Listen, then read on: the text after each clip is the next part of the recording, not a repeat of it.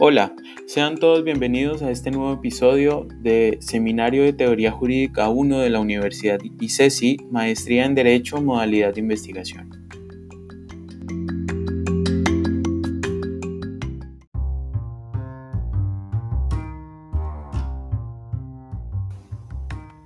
El día de hoy discutiremos activismo judicial, ríos y naturaleza. Para esto vamos a hacer un análisis sustentado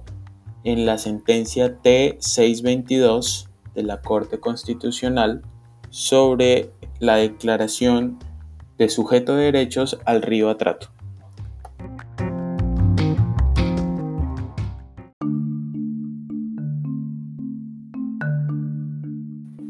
Uno de los elementos más llamativos de la sentencia T622 es que reconoce al río Atrato como sujeto de derechos, la medida entiende al río como un elemento fundamental para la preservación de la vida digna de las personas que lo circundan, mayoritariamente en el departamento del Chocó.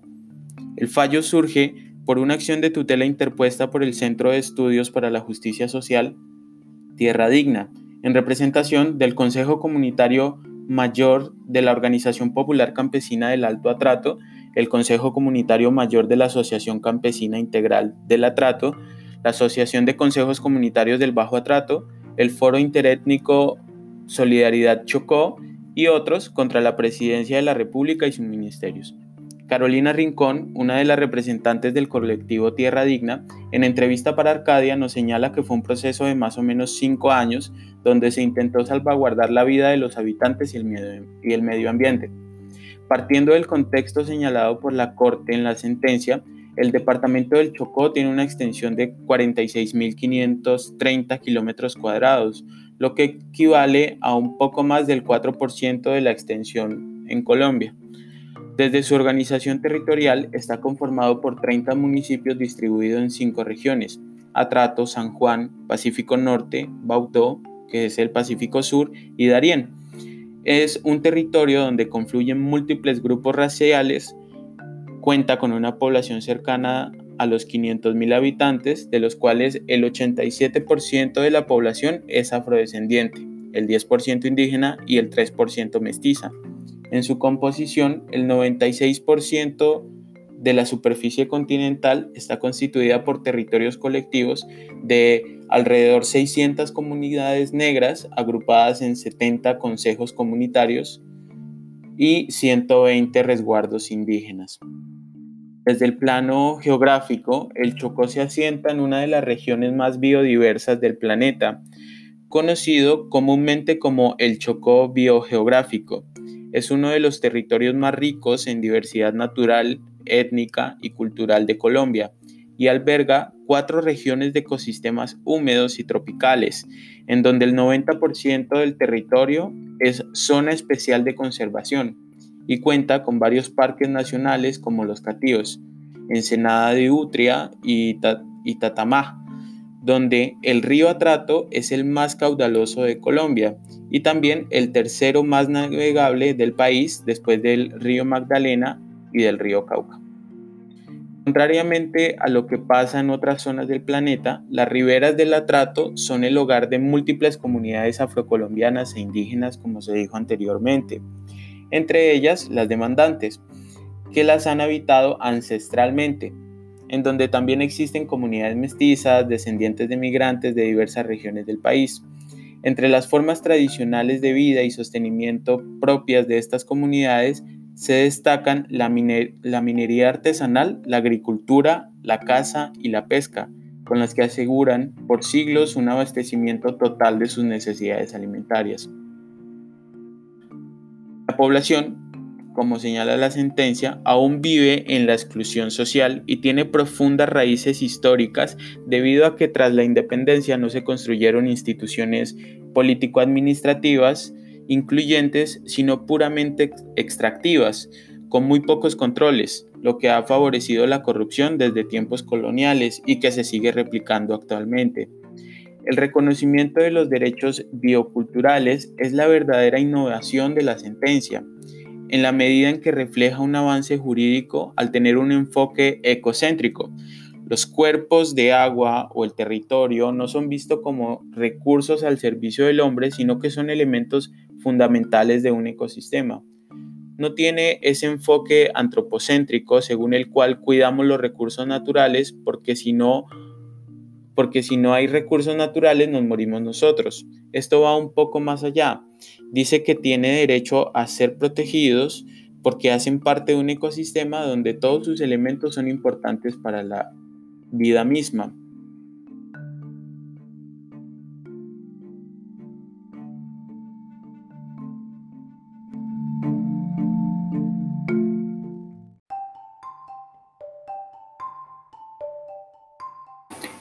En este contexto manifiesta la representante Carolina de las comunidades étnicas demandantes que la acción de tutela se interpone para detener el uso intensivo y a gran escala de diversos métodos de extracción minera y de explotación forestal ilegales, que incluyen maquinaria pesada como dragas y retroexcavadoras y sustancias altamente tóxicas como el mercurio en el río Atrato. Sus cuencas, ciénagas, humedales y afluentes que se han venido intensificando desde hace varios años y que están teniendo consecuencias nocivas e irreversibles en el medio ambiente, afectando con ello los derechos fundamentales de las comunidades étnicas y el equilibrio natural de los territorios que habitan. En igual sentido, afirma que entre los factores de contaminación asociados a las actividades de extracción minera ilegal en la cuenca del río Atrato, uno de los más graves es el vertimiento de mercurio, cianuro y otras sustancias químicas tóxicas relacionadas con la minería, como lo señala la sentencia, lo que representa un alto riesgo para la vida y la salud de las comunidades, toda vez que el agua del río es utilizada para el consumo directo, es la fuente principal para la agricultura, la pesca y para las actividades cotidianas de la comunidad. En consecuencia, considera que la contaminación del río Atrato está atentando contra la supervivencia de la población, los peces y el desarrollo de la agricultura, que son elementos indispensables y esenciales de alimento en la región, que es lugar en donde las comunidades han construido su territorio, su vida y recrean su cultura, expone la sentencia. Las formas y tipologías propias de la minería de oro, legal e ilegal, que se desarrollan en la en la cuenca del río Atrato y en el Chocó son muy variadas, tanto de aluvión, que es río de Beta en tierra, pero comprenden esencialmente cuatro categorías de ejecución. La primera es una minería artesanal o ancestral, la segunda una minería semimecanizada, la tercera una minería mecanizada y por último la minería industrializada o la megaminería. Por lo general, las tres primeras clases se realizan sin título minero ni licencia ambiental. La cuarta categoría sí se desarrolla cumpliendo con los requisitos legales, expone la sentencia.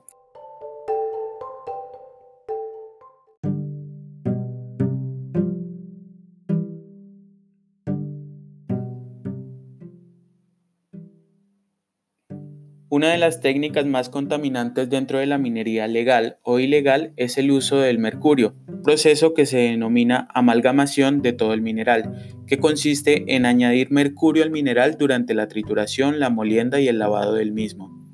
Por lo general, solo el 10% del mercurio agregado a un barril se combina con el oro para formar la amalgama. El restante 90% sobra y se desecha en fuentes hídricas, lo que se traduce en una contaminación directa del río, el riesgo de su consumo y la proliferación de vida en él. A ello se le suma, como señala la sentencia, la falta de información sobre la realidad minera regional en el Chocó, expresada en la inexistencia de censos, documentos, investigaciones actualizadas y de referencia que permitan identificar los principales lugares donde se desarrolla esta actividad y qué clase de impacto tiene. Al respecto, la Corte considera que las autoridades mineras deben realizar lo antes posible un censo minero regional que permita saber a ciencia cierta en dónde se realizan procesos de minería legal e ilegal para que así puedan tomar decisiones de política pública coherentes y tengan una vocación de ser cumplidas. Otro punto que la Corte señala es la falta de regulación pública del comercio del oro, que como se desprende del análisis probatorio, este mineral es la nueva estrategia de financiación del conflicto armado y del narcotráfico. Hasta aquí vemos entonces cómo en palabras del investigador Andrés Cano, la Corte Constitucional mediante la sentencia T622 le otorgó la categoría de sujeto de derecho al río Atrato, afluente principal del departamento del Chocó, además de asignarle un deber al Estado y a las comunidades de ejecutar acciones encaminadas a su recuperación y conservación.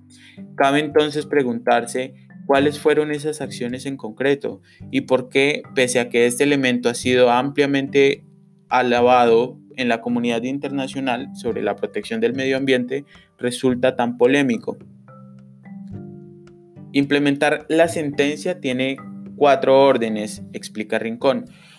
Una es la descontaminación del río, que está destruido por la minería donde hay muchos actores y muchos intereses. Otra es la erradicación de minería ilegal, donde de nuevo hay muchos actores, muchos intereses. Los otros dos son el tema de toxicología y el tema de soberanía alimentaria, que es cómo generar o garantizar o recuperar la, soberanía alimentaria en el río. Puntualmente, la sentencia señala como órdenes generar un plan para descontaminar las fuentes hídricas del Chocó, comenzando por la cuenca del río Atrato y sus afluentes, los territorios ribereños, recuperar sus ecosistemas y evitar daños adicionales al ambiente en la región. También generar un plan de acción conjunto para neutralizar y erradicar definitivamente las actividades de minería ilegal que se realicen no solo en el río Atrato y sus afluentes, sino también en el departamento del Chocó. Las acciones antes referidas deberán incluir la incautación y neutralización de las dragas y en general de la maquinaria utilizada en estas labores, la restricción y prohibición del tránsito de insumos como combustible y sustancias químicas asociadas, es decir, mercurio, cianuro, y la judicialización de las personas y organizaciones responsables. Asimismo, este proceso estará acompañado por el Ministerio de las Relaciones Exteriores en lo que tenga que ver con la situación de extranjeros que realicen actividades de minería ilegal. Pero no prevé que por el mismo análisis del contexto, este tipo de restricciones a la economía ilegal traería una confrontación directa de los grupos que se lucran de ella, como tampoco establece mecanismos que le permitan a la comunidad realizar otra actividad o bien acceder a un permiso colectivo legal de explotación, teniendo en cuenta que de las cuatro actividades de minería que se realizan en el Chocó, tres no cuentan con licencia, se debería abrir este espacio para que el permiso colectivo legal de explotación sea de la comunidad. También la sentencia ordena al Ministerio de Agricultura, al Ministerio del Interior, al Ministerio de Hacienda, al Departamento Nacional de Planeación, el Departamento para la Prosperidad Social, a las gobernaciones de Chocó y Antioquia y a los municipios accionados que de manera concertada con las comunidades étnicas accionantes diseñen e implementen dentro de los seis meses siguientes a la notificación un plan de acción integral que permita recuperar las formas tradicionales de subsistencia y alimentación en el marco del concepto de etnodesarrollo que aseguren mínimos de seguridad alimentaria en la zona que han dejado de realizarse por la contaminación de aguas del río Atrato y por el desarrollo intensivo de la actividad minera ilegal. En ningún momento habla de la actividad minera legal. Básicamente lo que se busca es la eliminación de las actividades nocivas, la recuperación del río, lo que implica una recuperación de la fauna y de flora, la reforestación y lograr que las personas no permanezcan confinadas, que puedan moverse libremente por su río, pero no tienen en cuenta el elemento sociocultural que está presente y del que ya se habló.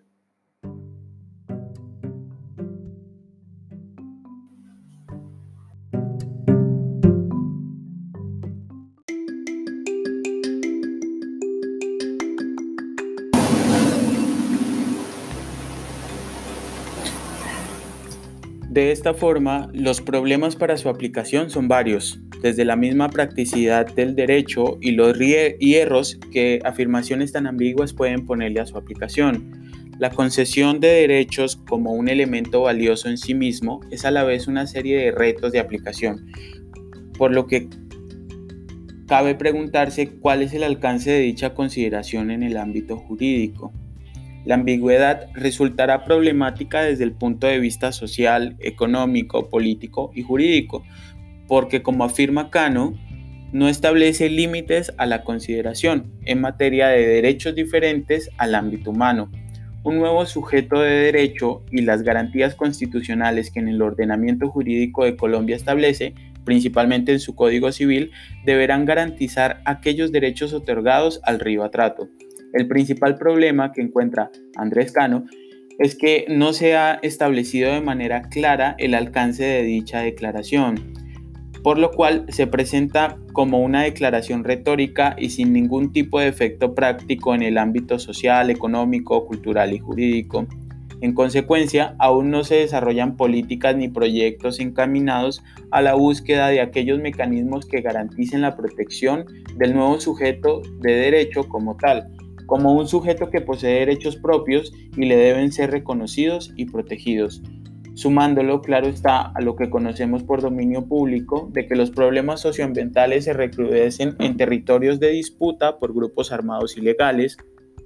políticas neoliberales desastrosas, poca concientización y pedagogía de los recursos naturales y la sana convivencia de los pueblos. Tratándose de una categoría problemática, el sujeto de derecho en Colombia no puede quedarse como una declaración retórica y vacía,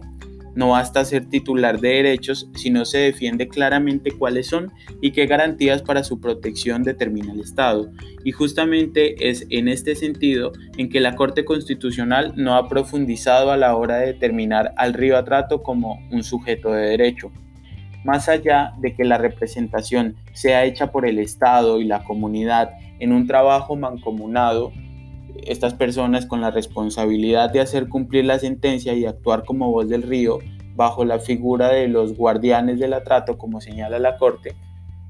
que, los, que los, incluso los colectivos se encargaron de publicitar ávidamente, se debe buscar una garantía real de protección tanto para el río Atrato como para otro tipo de elementos naturales, así como tener en cuenta la protección de los derechos de la población.